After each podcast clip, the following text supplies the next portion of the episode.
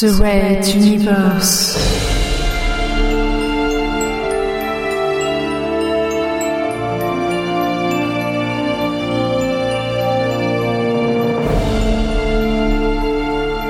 La plus grande saga galactique jamais entendue en podcast.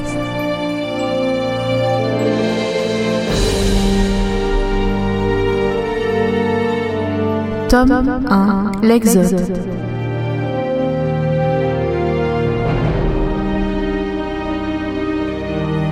Chapitre 2 Au commencement était la flotte. Deuxième partie.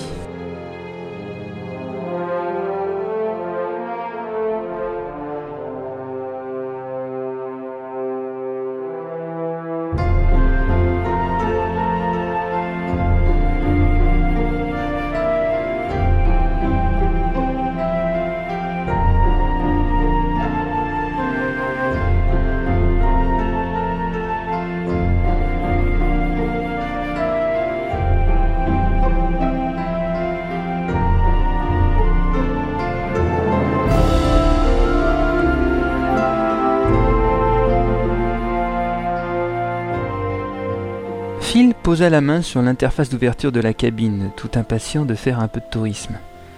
La porte s'ouvrit et elle se trouva nez à nez avec deux yeux bleus perdus au milieu d'un ouragan de blondeur. Une clé magnétique à la main, une inconnue s'apprêtait visiblement à entrer dans la cabine de Phil par erreur, et elle ne s'attendait pas à la voir s'ouvrir toute seule devant elle. Elle hurla sous la surprise, lâchant ses clés. Phil poussa un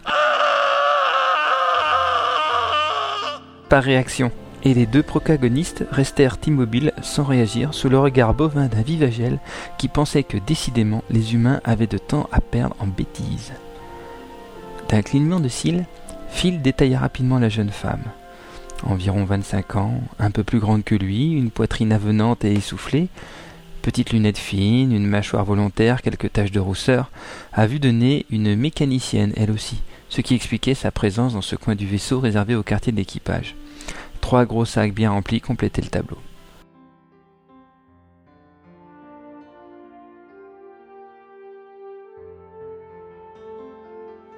Les deux éclatèrent simultanément d'un grand rire qui dura bien quelques longues secondes. En ces temps d'inquiétude sur l'avenir, ce genre de distraction était salvatrice.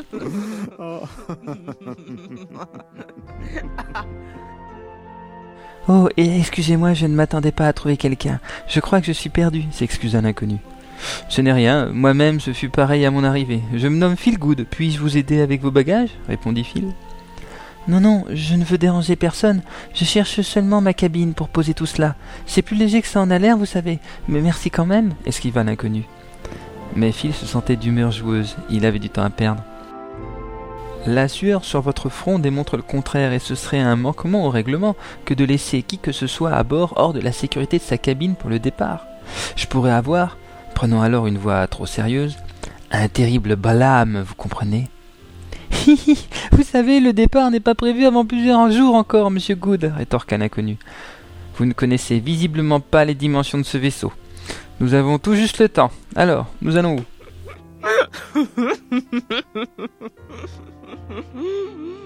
Les deux se remirent à rire de plus belle. L'inconnu lui tendit la main. J'accepte votre aide avec plaisir, monsieur Good. Je m'appelle Adenor Kirishi, je suis seconde assistante ingénieure, normalement affectée à cette zone du transporteur. Tenez, regardez. Elle lui tendit son affectation. Phil pria intérieurement que ses maigres connaissances du vaisseau suffisent à le guider. La chance était avec lui, elle était assignée à une équipe voisine de la sienne. Oui, je vois, vous êtes pas très loin, deux ponts à une centaine de mètres. De sa main libre, il prit un des sacs qui semblait peser une tonne. Euh, dites-moi, vous aimez voyager avec vos poids et haltères? C'est un souvenir de famille? demanda-t-il tout en avançant péniblement. Oh, je vous prie de m'excuser, je suis une collectionneuse de pierres rares, cristaux, minéraux, etc. Et là, vous avez une partie de ma collection avec vous. Je peux prendre le sac si c'est trop lourd pour vous, insinua-t-elle avec malice.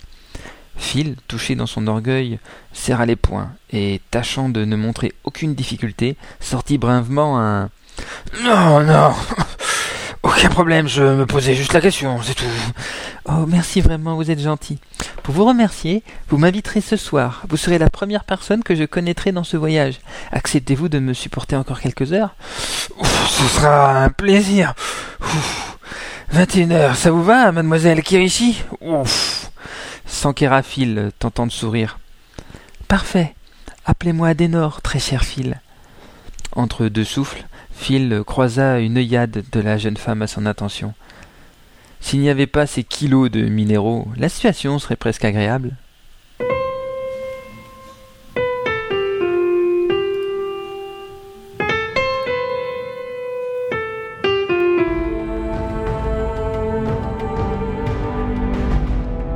Red Universe à suivre.